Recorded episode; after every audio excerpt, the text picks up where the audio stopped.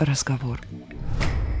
Вы слушаете «Невинный разговор» — подкаст о кино и отношениях. Каждую неделю мы выбираем один фильм, чтобы обсудить его вместе. Мы — это Дарья Лебедева. И Александр Онищук. Привет! Всем привет. Еще по одной Ну давай.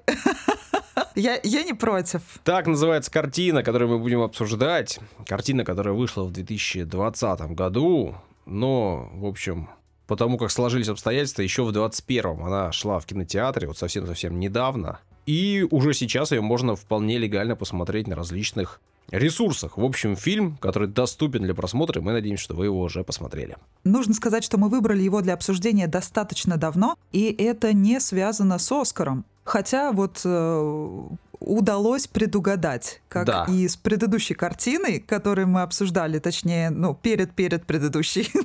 То есть у нас получается предугадывать. Это радует. Лучший фильм на иностранном языке. Оскар 2021 Да. года такую премию получила картина. Так же, как и премию Сезар, так же, как и приз Британской киноакадемии. Все это лучший фильм на иностранном языке. На иностранном, потому что, я так понимаю, что был он снят на датском. Да, этот режиссер Томас Винтерберг. Ты смотрел еще какие-то его работы? Не, Вообще никогда. вообще никогда, наверное. А про «Догму 95» ты слышал что-нибудь? Не. «Догма 95» — это не фильм, это, так сказать, манифест, который был подписан уже давным-давно и, наверное, уже потерял свою актуальность. Ларс фон Триер и как раз Винтерберг подписали его. И согласно этому манифесту, кино должно быть трушным. То есть, по сути дела, на сегодняшний момент это было бы очень даже актуально. И если ты посмотришь фильм «Торжество», который также был номинирован когда-то на Оскар э, как иностранный фильм, лучший иностранный фильм, но не получил эту награду, то как раз вот сейчас, э, благодаря новой картине еще по одной, Томас реабилитировался и получил, так сказать, э, в буквальном смысле по заслугам. И я очень рада. И, кстати, вот это вот э, фильм, вот тот «Торжество», очень очень нам подошел бы для обсуждения. Но теперь мы отложим это на потом. Пишите в комментариях, если вдруг вы смотрели, и вам интересно. Там как раз про семью, про отношения между людьми, и фигурирует там все. Ну, как ты понимаешь, там разговор на торжестве. И все фильмы у него такие захватывающие, хотя они, эм, наверное, берут во внимание в первую очередь социальные проблемы, что, казалось бы, может быть кому-то скучным, да? Но ты не отвлекаешься ни на секунду. То есть фильм тебя забирает. Он очень динамичный, что торжество, что еще по одной. В принципе, их можно сравнить, хотя это фактически 20 лет назад вся эта история была, поэтому там совершенно другое качество. И э, качество съемки соответствовало тому самому манифесту. Кому интересно, почитайте, если вдруг кто не знает, «Догма 95» Это, в принципе, известный такой документ и достаточно доступный, мне кажется, даже в Википедии он должен быть, поэтому если кому-то нужно, обязательно обратитесь за информацией. Да, но «Торжество» — это, наверное, один из э, тех фильмов, э, за который все-таки режиссер получил признание, потому что был приз э, жюри Канского кинофестиваля в 98 Да-да-да, году. там специальный приз был. Да-да-да. Вот. Ну и, насколько я понимаю, опять же, в этой картине снимается Мац Микельсон, и он не первый раз далеко работает с Томасом. В торжестве, разве он снимался в торжестве? Нет, они э, вместе, так понимаю, делали фильм «Охота», как минимум. А, охота, да, в торжестве Мац не снимался, насколько я помню. Не-не-не, я про охоту говорю, я уже двигаюсь дальше постепенно. Охоту я, кстати, пока еще не смотрела, и вообще, к сожалению, я не могу похвастаться огромным количеством картин, которые я бы смотрела с участием этого прекрасного актера Матса Микельсона. И э, я хочу сказать, что собираюсь нагонять в ближайшее время. Он тебя впечатлил как актер или показался тебе симпатичным и привлекательным мужчиной? Слушай, у него такая интересная, странная, вот эта чисто датская внешность, но мы еще об этом поговорим. О вот этом менталитете особенном, об этой культуре. Э, Ну, конечно, в первую очередь актерская игра. Я про внешность это для меня, в принципе, вторично, наверное. В мужском обаянии именно большую роль играет вот это, актерском я имею в виду, все-таки вот эта пластичность и, ну, совсем другие качества, короче говоря. Да, ну а помимо Матца, который, в принципе, человек известный и засветившийся, он и в Голливуде снимается, и вообще лицо такое узнаваемое. В принципе, больших, серьезных, прям громадных актеров, я имею в виду с мировой известности, тут нету. Ну, опять же, наверное, кто-то, кто разбирается в фильмах лучше, чем я, может кого-то назвать и что-то вспомнить с ними. Но вот я, честно говоря, ничего такого не припомнил. Ты как? Да нет, ты прав. Действительно, здесь нет больше каких-то известных да, актеров. И я рада этому. Я уже говорила, что меня, наоборот, это привлекает. И я с большим удовольствием смотрю картины с новыми лицами. Пусть даже уже не молодыми. При этом у картины очень хорошие оценки, хорошие награды большие, кинопоиск 7,5, IMDb 7,8, э, призы Европейской киноакадемии, лучший фильм, лучший режиссер, лучшая мужская роль, лучшая работа сценариста. В общем, отличный фильм, производство Дания, Швеция, Нидерланды, и мы его будем обсуждать под выбранный далее напиток. Употребление алкоголя вредит вашему здоровью. Наши личные рекомендации не являются призывом к действию. К ним не стоит прислушиваться, если вам еще не исполнилось 18 лет.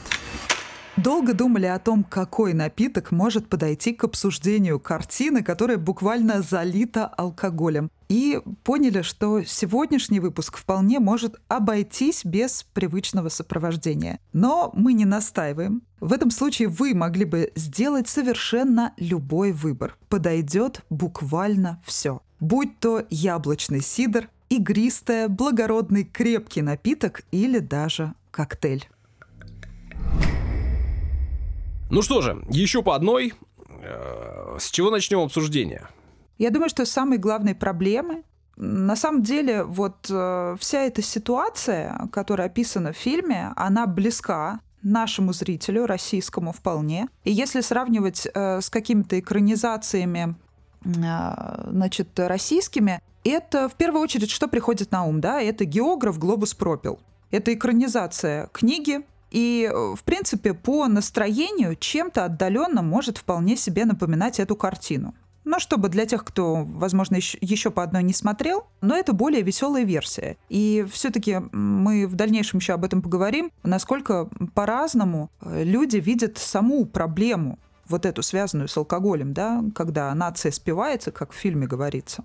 Все-таки в российском фильме показано, как обычно у нас вот с этой не покидающей нотой э, долгоиграющей гру- грустной, да, нотка грусти. А здесь э, есть такая все-таки больше трагикомедия, как и в торжестве, у Томаса. Здесь тоже такая же трагикомедия, но от этого еще становится грустнее. Если бы это была просто драма, иногда бывает, вот смотришь драму, да, и в какой-то момент просто уже смешно от вот этой переполненности слезами. А когда э, есть место юмору, от этого всегда становится как-то, ну, что-то щемит. У тебя не бывает такого? Еще больше. Ну, то есть эффект достигается другой, более сильный. Ну, я думаю, что и просто драма может вызывать э, чувства, и комедия может вызывать чувства. Если это хороший фильм, то он э, вызовет те или иные чувства. Так что в этом случае просто хороший фильм работает так, как он был задуман авторами. Я думаю, что в данном случае все сработало. А если говорить о самой сути того, что мы обсуждаем, да, и спивающиеся нации, все остальное. При подготовке, да, я, в общем, небольшой знаток, опять же, Дании. А, при подготовке почитал, и написано, что страна, в принципе, с 16 лет у них разрешено употребление, и кто-то в этом видит проблему, а кто-то вообще в этом проблемы не видит. И раз за разом поднимается вопрос о поднятии возраста, и раз за разом этот вопрос отвергается массами населения. Так что, видишь, видимо, восприятие у нас, с одной стороны, схожее у стран, а с другой стороны немножко все-таки расходящаяся.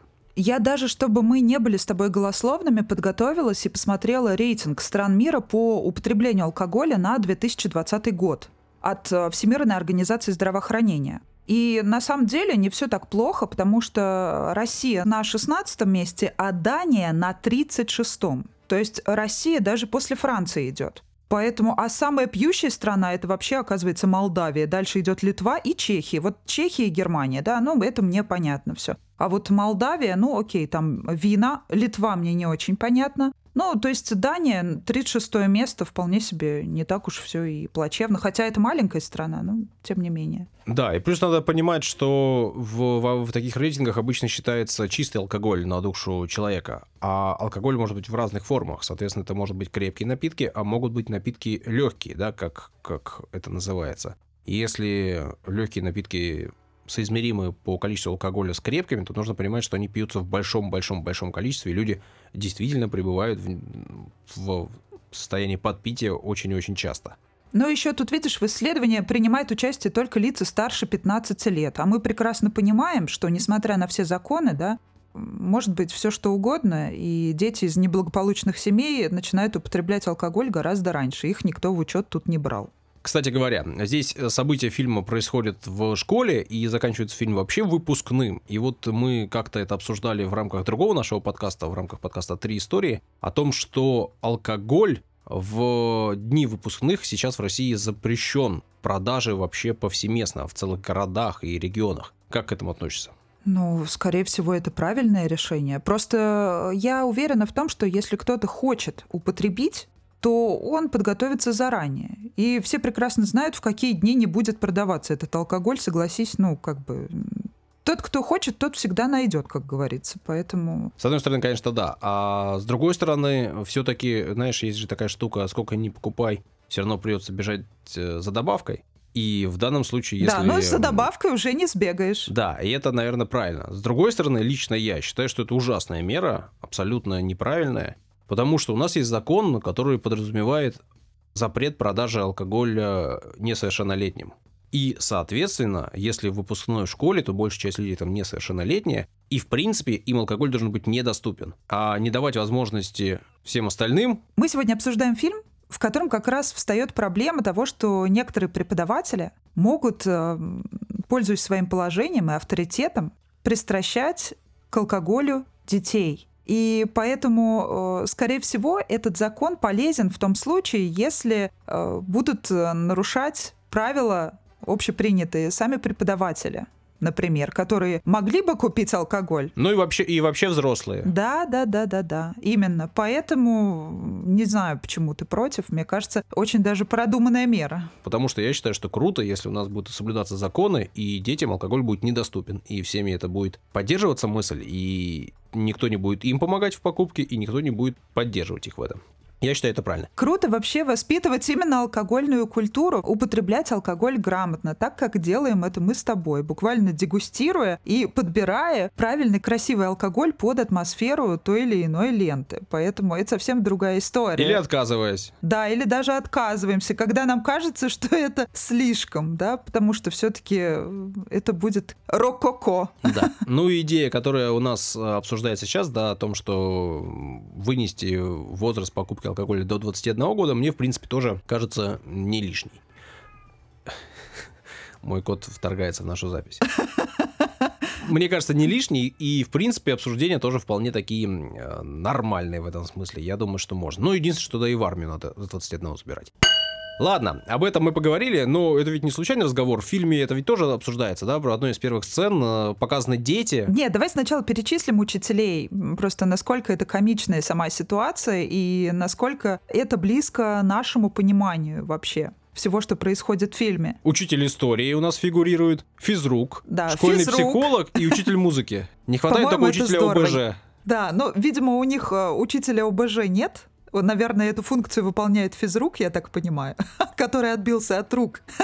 Поэтому, ну, хотя вообще не смешно, потому что фигура физрука, на мой взгляд, самая трагичная. Там это просто какая-то драма по Ой, Достоевскому, что ли, даже не знаю, по, по какому из наших великих так проще будет это объяснить. В общем, такая тяжелая история. Мне за этим было прям очень не просто наблюдать. Я достаточно близко к сердцу приняла его трагедию, хочу сказать сразу. Тут истории жизни всех э, учителей, они такие плюс-минус не суперсветлые. Вот знаешь еще, что я хотела тебе сказать? Я э, давным-давно, ты знаешь, написала заметку. Еще когда вышел, э, вышла только информация о том, что фильм скоро появится на экранах, я сделала заметку у себя на странице и написала о том, чего я жду от этого фильма, да, и ну, каким я себе его представляю. И ты понимаешь, вот что последнее время э, со мной происходит? Я включаю фильм, и я понимаю, что я его вижу, как будто я его уже смотрела. И каждый раз такое. И я уже не помню, когда меня последний раз фильм удивлял. Ну, то есть я не про разочарование говорю сейчас. Мне этот фильм очень сильно понравился. Он оставляет такое странное послевкусие. э, немножечко больно и грустно, и в то же время вроде как и слегка весело, но это в меньшей степени. Тем не менее, э, я его видела вот именно таким. И то же самое было с землей кочевников. Вот абсолютно я точно знала, каким он будет. Я очень хочу удивиться, я так давно не удивлялась. Я буду очень рада, если э, ты или наши слушатели предложат какую-то картину, которая сможет меня удивить, которую я не смогу предугадать. Потому что здесь настроение было абсолютно тем, которого я ждала и к которому я, грубо говоря, себя готовила. И вот это ощущение, когда люди, э, которые подходят к определенному возрасту, начинают э, врать себе и уходить от своей проблемы, и там брать в руки уже бутылку, бокалы и эм, тому подобное, вот это вот, конечно, не знаю. Такая тема сложная. Мы, конечно, сегодня взяли очень сложную, хочу сказать, тему. Потому что я все-таки знаю очень много людей, которые связаны с преподаванием, и некоторые судьбы сложились достаточно трагично, и многих как раз вот по причине злоупотребления алкоголя э, не стало в живых раньше, чем положено, намного раньше. Поэтому для меня эта тема такая, можно сказать, больная. Ну, очень многих знаю, конечно же, я не буду об этом подробно говорить, но я думаю, что это у большинства людей, кто учился в университетах, ну, надеюсь, что в школе никто не сталкивался с такими проблемами. У меня лично в школе, я училась в гимназии, у нас никто из преподавателей так себя не вел, не злоупотреблял, по крайней мере, мы этого не знаем, да, и если бы что-то такое и было, то, э, скорее всего, с ним бы сразу же попрощались. А вот в университетах э, вполне возможно все эти истории, поэтому такое себе веселье. Но при этом, ну, да, давай скажем, что понятно, что алкоголизм – это проблема не только преподавателей, это очевидно, да, и второе, мы об этой проблеме узнаем только тогда, когда она становится уже прям такой непреодолимой, уже настолько серьезной, что э, жизнь человека практически разрушена, и восстановить ее уже крайне-крайне сложно. Потому что здесь очень четко все это показано. Четыре человека употребляли вместе, а в итоге э, лишился всего, да, в том числе жизни, лишь один – потому что разное восприятие алкоголя и разные ситуации жизненные. И вот я предлагаю перейти как раз-таки к обсуждению жизненных ситуаций каждого из учителей, пройтись по ним и понять, в чем причина их ухода в этот научный эксперимент. Так вот, если начать с Мартина, да, как раз вот э, роль которого исполняет Матс Микельсон, прекрасный учитель истории, ну, этот фильм мечта для меня, наверное. Он прекрасно воплотил этого учителя истории, который выгорел, у которого не сказать, что сильные, но тем не менее проблема в семье. А я бы сказал сильные. Ну, возможно, бывает и, и серьезные. хуже. Мы же с тобой уже столько всего обсуждали, да, бывает, конечно, и серьезнее. Но, тем не менее, он в первую очередь выгорел на работе, да, потому что каждый день одно и то же. Но что я хочу сказать вот сразу, потому что это очень важный момент. Если у нас преподаватели начинают э, скатываться вот в такую проблему, то в основном это как раз-таки от недостатка финансовых средств по причине того, что преподаватели в нашей стране почему-то зарабатывают э, не так много, хотя это вторая после врача по важности профессия. Согласись, но мне кажется, здесь э, будет как-то глупым не соглашаться с этим тезисом. Тем не менее, в Дании преподаватели получают неплохо. И э, если ты заметишь, какой алкоголь, они не водку там пьют, да? Ну а если пьют, то хорошую. Они там пьют э, коктейли с абсентом, они пьют дорогое игристое в ресторане. У нас так, э, знаете ли, не могут себе позволить преподаватели. Поэтому все-таки им повезло в этом смысле больше. Так а в чем причина выгорания Мартина? По-твоему, я тоже имею по этому поводу мысли, но скажу после тебя. Причина выгорания, ну, скорее всего, потому что во-первых, у него нет возможности, наверное, заниматься полноценно, может быть, исследованиями, и он занимается только преподавательской деятельностью, а у него есть склонность к тому, чтобы заниматься более серьезно наукой. То есть он прокрастинировал и вот довел себя до такого состояния. Плюс проблемы в семье. Ну, тут все в купе, как обычно на мой взгляд. Плюс, смотри, ведь история предмет сложный, в том смысле, что большинству людей она нужна из тех, что учатся в его классе, она нужна постольку поскольку. Если один или два человека хотят себя как-то связать в будущем с знаниями историческими, то это прекрасно. Но в основном людям она нужна, ну, как бы, как бы и не нужна. Да? То есть, если подумать, то каждый из нас должен знать историю, и знание истории делает нас э, мудрее, умнее и лучше. Но дети этого не осознают в тот момент. И они думают, ну, история, ну, такой себе предмет, приду, посижу, отдохну перед математикой, физикой, биологией или чем-то еще, что как бы им кажется важным. Слушай, Саш, это огромная проблема, я тебе скажу почему.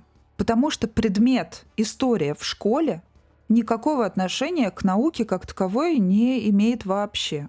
Это не университетский предмет, а все-таки люди, которые учили и готовились к серьезным научным изысканиям, и вернулись в школу, они ждут такого же отклика, они ждут обратной связи от учеников в соответствии со своим мироощущением. И когда они сталкиваются с тем, вот с этим как раз осознанием и пониманием, что дети воспринимают это просто как в буквальном смысле истории из прошлого, да, в учебнике, то им приходится подыскивать новые методики и как-то завлекать детей. И здесь уже вот больше играет все-таки школа, это, она больше имеет отношение к воспитанию, нежели к образованию. Основные знания по теме, которые нас интересуют, мы получаем в высших учебных заведениях. Поэтому, в принципе, школьным учителем быть очень сложно.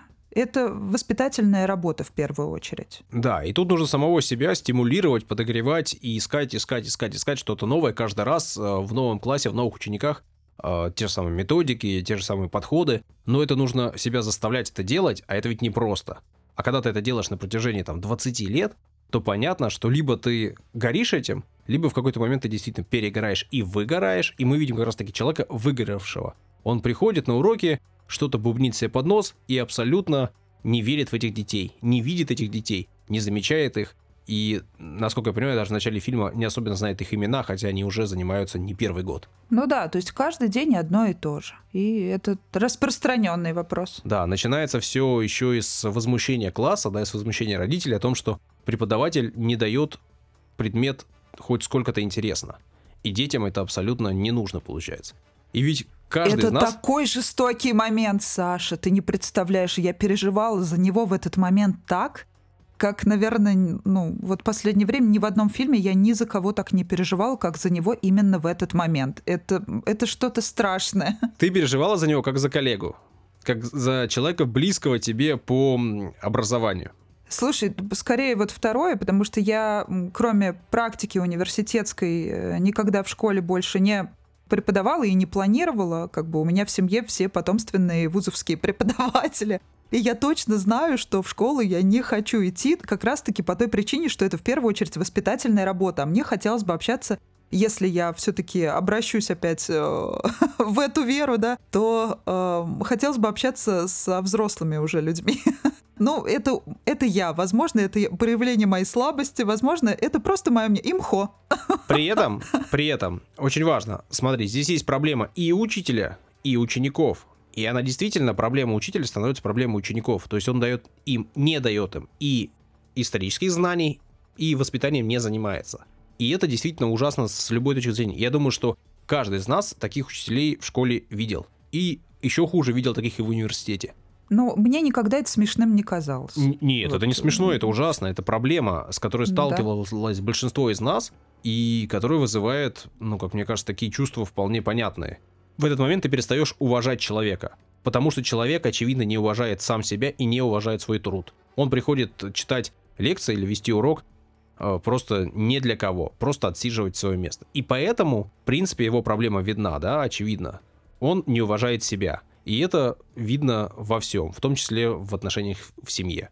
Его не замечают дети. Саша еще не, не забывает, да, что э, дети очень злые обычно в школе дети вот реально очень злые. Ближе к университету как-то эмпатия начинает проявляться у людей.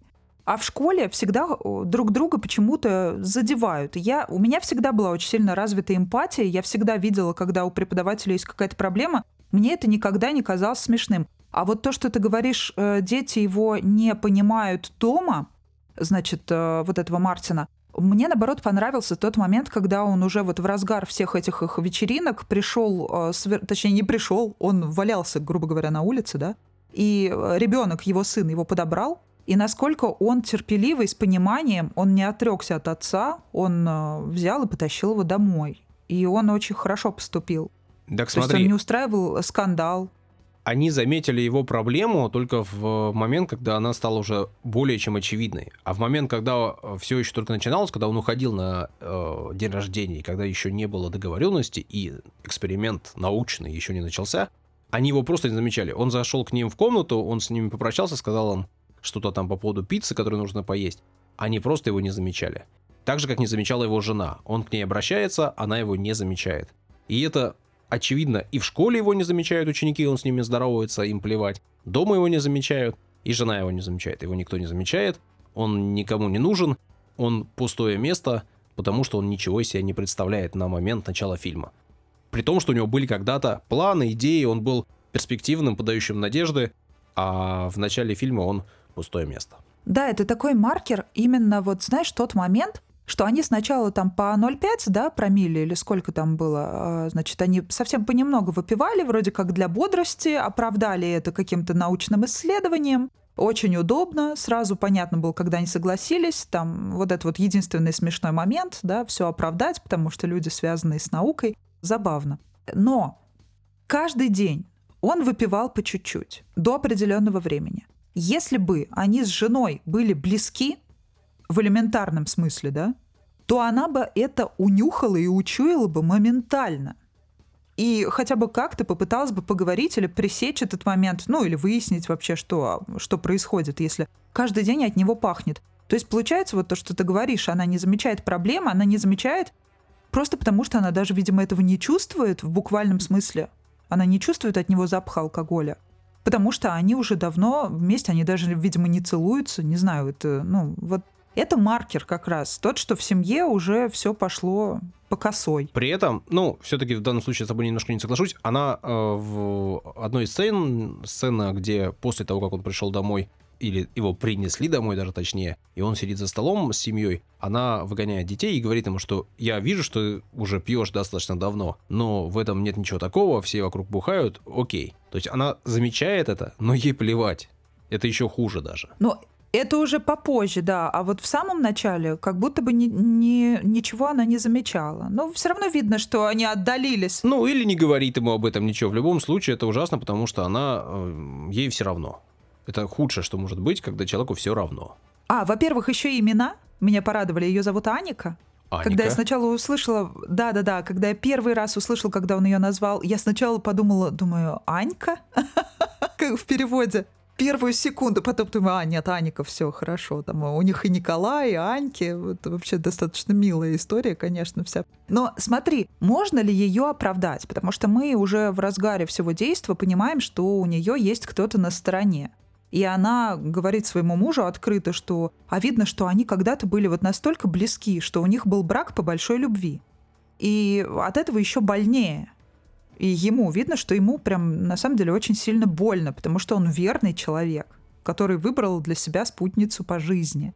И тут вдруг она ему откровенно признается в том, что «ну а ты что думал, раз у нас с тобой давно ничего не было, я ни, никого не заведу на стороне, что ли?»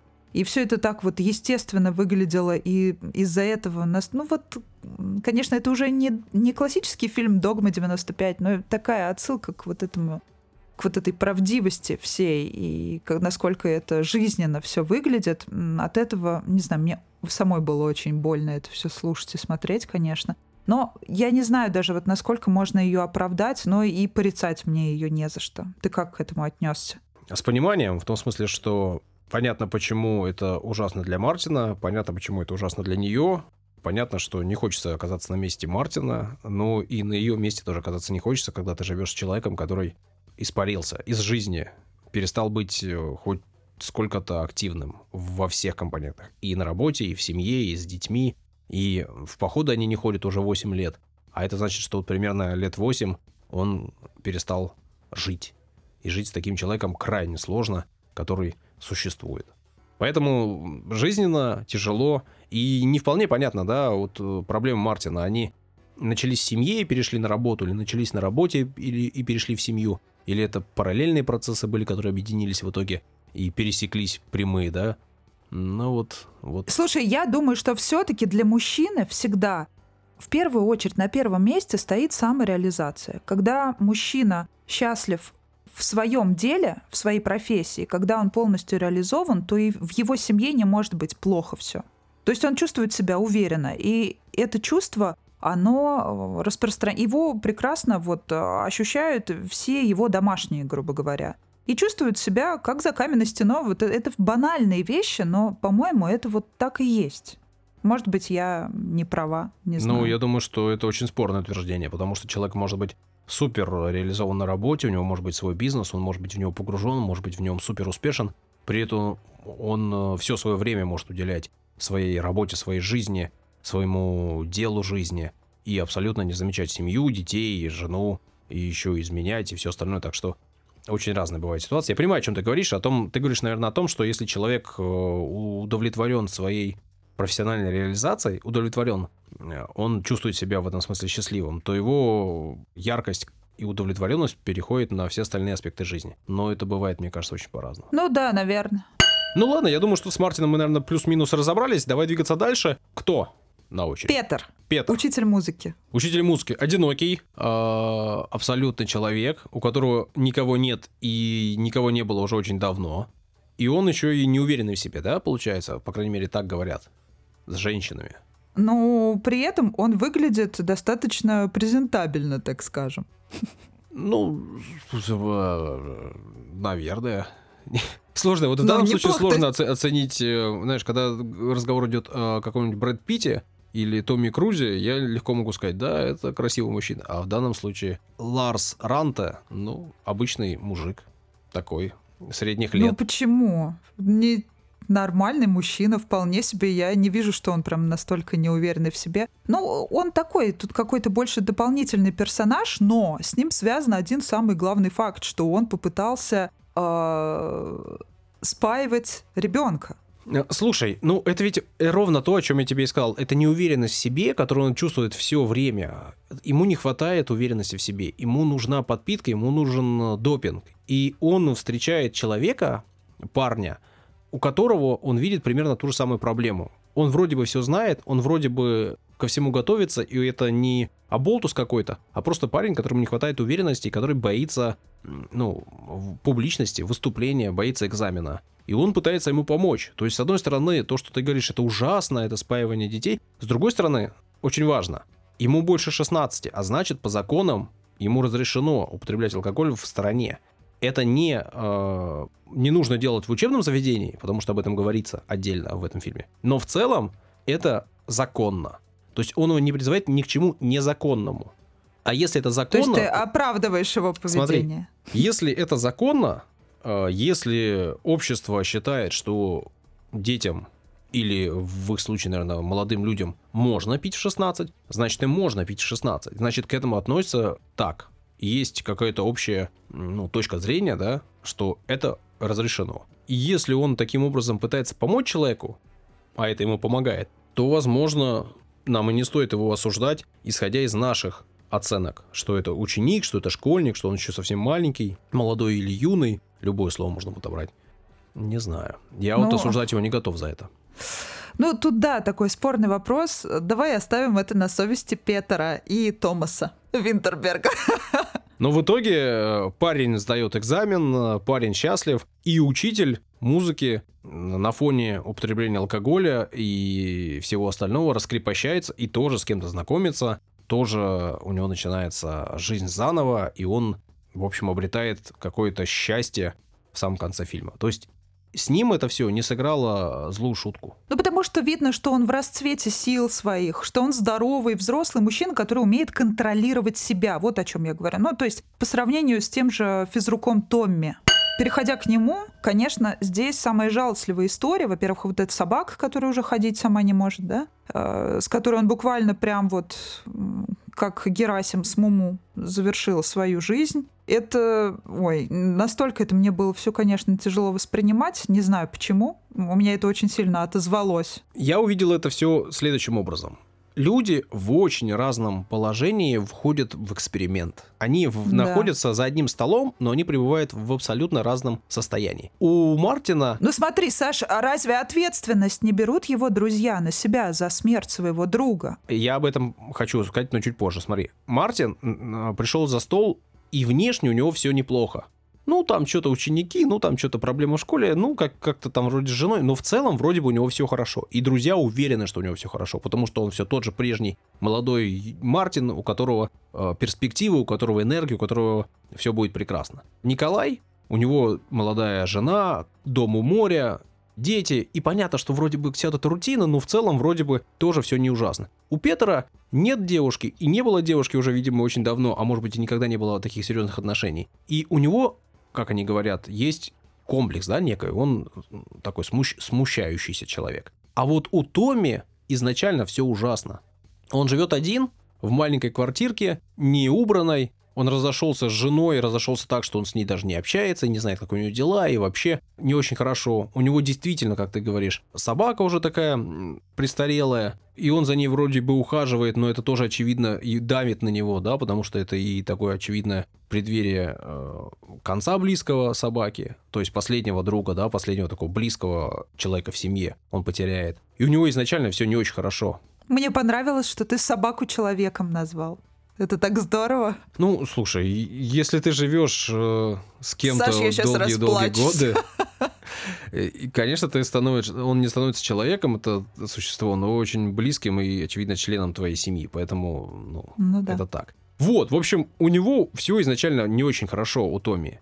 И алкоголь в данном случае, он такой, знаешь, это усилитель всего-всего. Если у тебя есть проблема, он твои Да, проблемы и усилит. некому помочь. Самое главное, вот э, обычно говорят психологи, да, и все знатоки, что, ну, это в основном наркомании, конечно, касается, а не алкоголя. Говорят, что человек должен сам признаться себе в том, что у него есть проблема, и отправиться лечиться. Нет, не всегда так. Очень важно, если явно у человека нет этого самообладания, в таком случае, как с этим физруком, очень важно, кто оказывается рядом.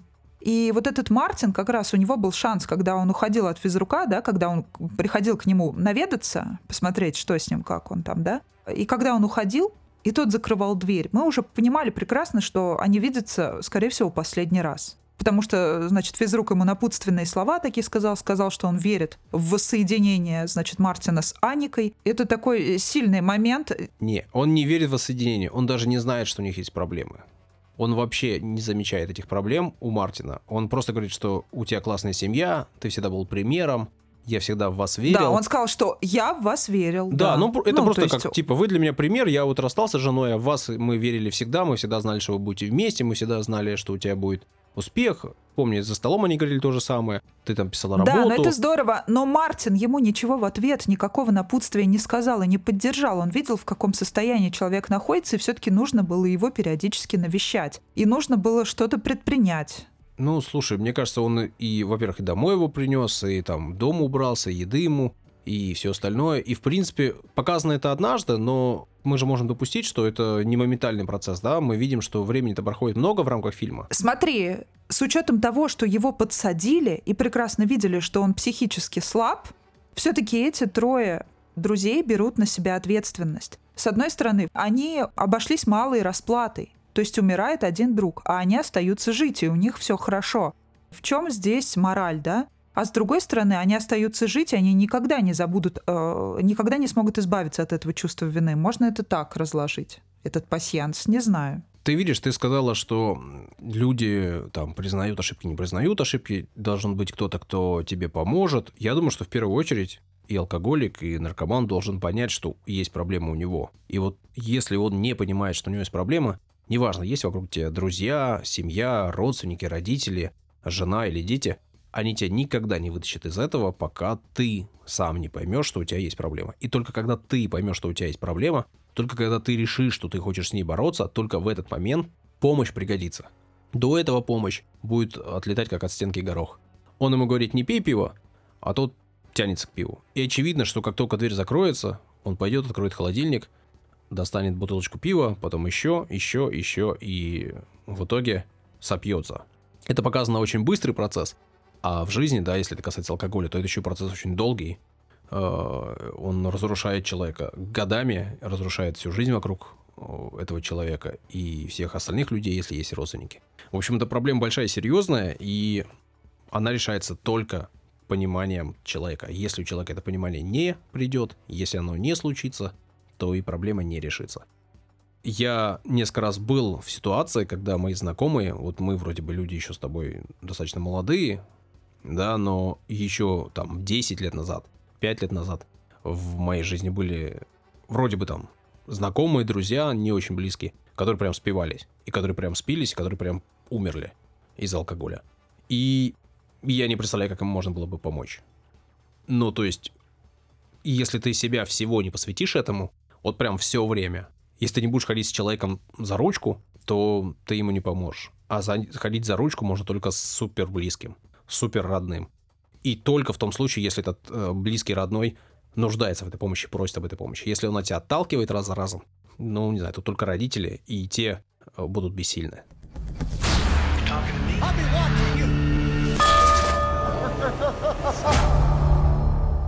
Еще один персонаж Николай. Непонятно, он Николай просто Николай или он Николай с русскими корнями, который, Ну, это не очень важно. да. который все это и придумывает, который эту идею доносит до друзей. Школьный психолог, у которого молодая жена, большой красивый дом у моря, дети, в принципе, и не видно каких-то проблем, да, вот так вот, никакие проблемы не показаны в его семье. Кроме того, что у них маленькие дети, они требуют кучу сил. При этом он тоже, видимо, не удовлетворен в полной мере. Ну, у него больше всего семья похожа на классическую. Да, а ему больше всего не хватает просто вот того самого полета. И когда он видит, что Мартин летает на уроках, что он творит, и что дети там балдеют, и сам Мартин балдеет, он просто хочет узнать, сколько нужно алкоголя выпить, чтобы быть в том же состоянии. То есть он просто как раз-таки тот человек, который не вполне на своей работе удовлетворен.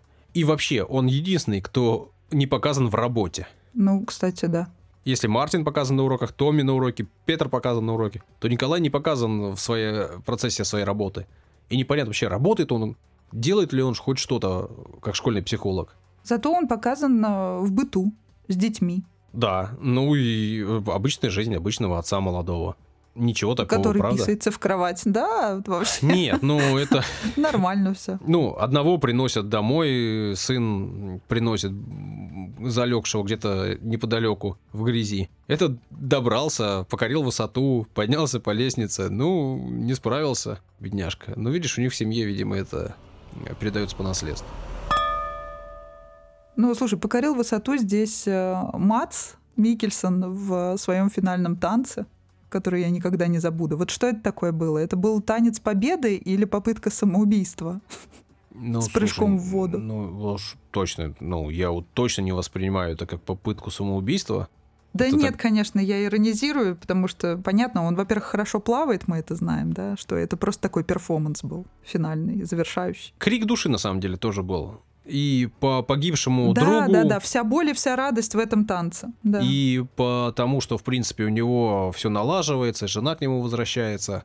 И дети, которые его полюбили, и он понял, что он, в принципе, еще способен их зажигать и способен э, давать свой предмет так, чтобы им было круто и интересно. В общем, в этом, в этом танце все, ну и отличная музыка, прекрасный перформанс в целом. и, Да, конечно, музыка мне концовка. тоже очень понравилась. Единственный странный момент — это когда они приводили в пример, значит, э, что алкоголь — это нормально, он дает уверенность в себе, и, значит, э, вставляли ролики с выступлениями известных политиков. Там был Саркози, там был э, Клинтон, был там Ельцин и был Брежнев. Что меня удивило, потому да, что Брежнев, там был не пьяный, а просто был больной. Он был не пьяный, а больной, да, вот меня это удивило. Это они по незнанию это все включили? Или это такой, ну, в общем, вот, это, вот этот момент меня смутил. Ну или попытка Вот тут показать, вопрос. что в России все лидеры пьянствующие. Ну, то есть, Да, к тут как сожалению, бы в данном вообще случае... далеко не все. Да, Да. но это, это да, этот момент мне тоже не понравился. Но там, с другой стороны, была показана и канцлер Германии, так что каких-то там супер притеснений России в этом смысле не было. А то, что у России в принципе есть такой шлейф, да, такое ермо и ярлык э, пьющей страны, ну, в принципе, такие отсылки к России, они понятны. Что ж, я надеюсь, э, наше обсуждение вам понравилось сегодняшнее, и э, с чем-то, возможно, вы согласились, а с чем-то нет. Если вдруг есть у вас какие-то свои соображения по этому поводу, то обязательно э, пишите свои комментарии. Мы нуждаемся в обратной связи, очень хотим увидеть ваши сообщения. Да, можно это сделать э, в официальных открытых источниках, в нашей группе ВКонтакте, в Инстаграме. Также можно написать нам в личные сообщения, все там же и ВКонтакте, в Инстаграме. А еще теперь у нас есть страница на Patreon. И хочется поблагодарить всех, кто подписался на нас в Инстаграм, всех, кто подписался на нас ВКонтакте. Ну и всем тем, кто подписался на нас в Патреоне, кто поддерживает нас теперь материально. Нам действительно и это тоже нужно как-никак и время, и силы, и, что важно, еще и деньги приходится тратить на все это. Нам это нравится, мы этого получаем удовольствие, надеемся, что получаете и вы. Ну, если готовы нас поддержать, супер. Спасибо вам большое всем, кто это уже сделал. Да, мы нуждаемся в вашей поддержке и обязательно предлагайте картины нам для обсуждения. Мы пока еще не знаем, какой фильм станет следующим. У вас есть шанс придумать, что это будет за картина. Ну и потом обсудить все это с нами в комментариях. Это было бы очень круто. Спасибо всем, кто прибегает. Спасибо вам всем, кто слушает. Спасибо, кто дослушал до этого момента. Наверное, все на этом. Пока-пока. Всего хорошего.